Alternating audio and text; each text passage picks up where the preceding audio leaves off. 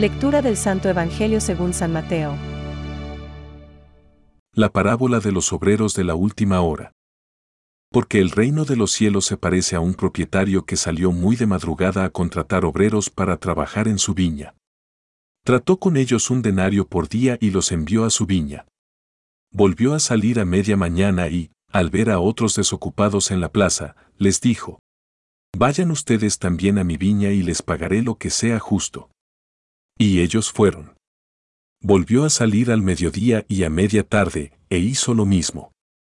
Al caer la tarde salió de nuevo y, encontrando todavía a otros, les dijo, ¿Cómo se han quedado todo el día aquí, sin hacer nada? Ellos le respondieron, Nadie nos ha contratado. Entonces les dijo, Vayan también ustedes a mi viña, al terminar el día, el propietario llamó a su mayordomo y le dijo, Llama a los obreros y págales el jornal, comenzando por los últimos y terminando por los primeros. Fueron entonces los que habían llegado al caer la tarde y recibieron cada uno un denario.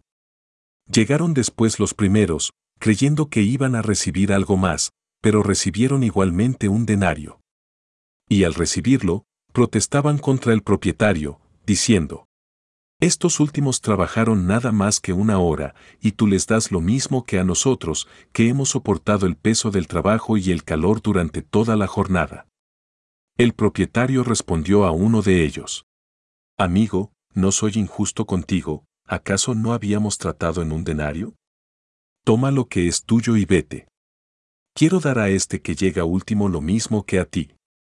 ¿No tengo derecho a disponer de mis bienes como me parece?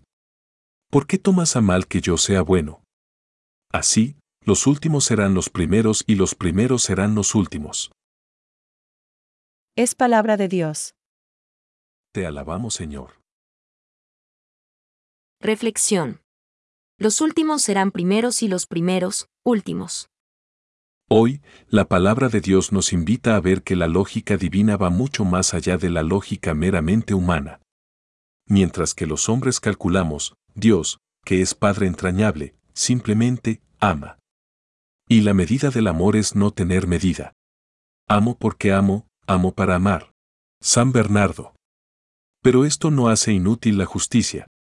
Os daré lo que sea justo. Dios no es arbitrario y nos quiere tratar como hijos inteligentes. Por esto es lógico que haga tratos con nosotros.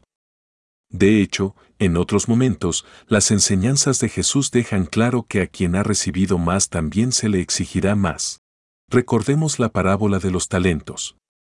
En fin, Dios es justo, pero la caridad no se desentiende de la justicia más bien la supera.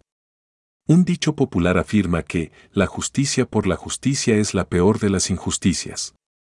Afortunadamente para nosotros, la justicia de Dios, repitámoslo, desbordada por su amor, supera nuestros esquemas.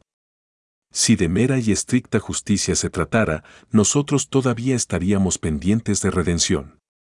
Es más, no tendríamos ninguna esperanza de redención. En justicia estricta no mereceríamos ninguna redención. Simplemente quedaríamos desposeídos de aquello que se nos había regalado en el momento de la creación y que rechazamos en el momento del pecado original. Examinémonos, por tanto, de cómo andamos de juicios, comparaciones y cálculos cuando tratamos con los demás.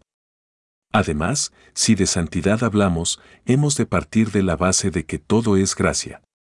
La muestra más clara es el caso de Dimas, el buen ladrón. Incluso la posibilidad de merecer ante Dios es también una gracia, algo que se nos concede gratuitamente. Dios es el amo, nuestro, propietario que salió a primera hora de la mañana a contratar obreros para su viña. La viña, es decir, la vida, el cielo, es de Él. A nosotros se nos invita, y no de cualquier manera, es un honor poder trabajar ahí y podernos ganar el cielo. Pensamientos para el Evangelio de hoy. El Señor los llamó a todos cuando estaban en disposición de obedecer, cosa que hizo con el buen ladrón, a quien llamó el Señor cuando vio que obedecería. El Salvador no excluyó a nadie. San Juan Crisóstomo.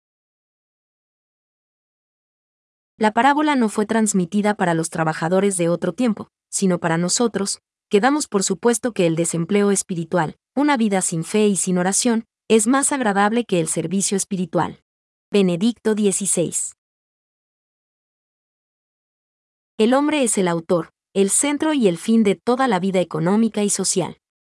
El punto decisivo de la cuestión social estriba en que los bienes creados por Dios para todos lleguen de hecho a todos, según la justicia y con la ayuda de la caridad. Catecismo de la Iglesia Católica, número 2.459.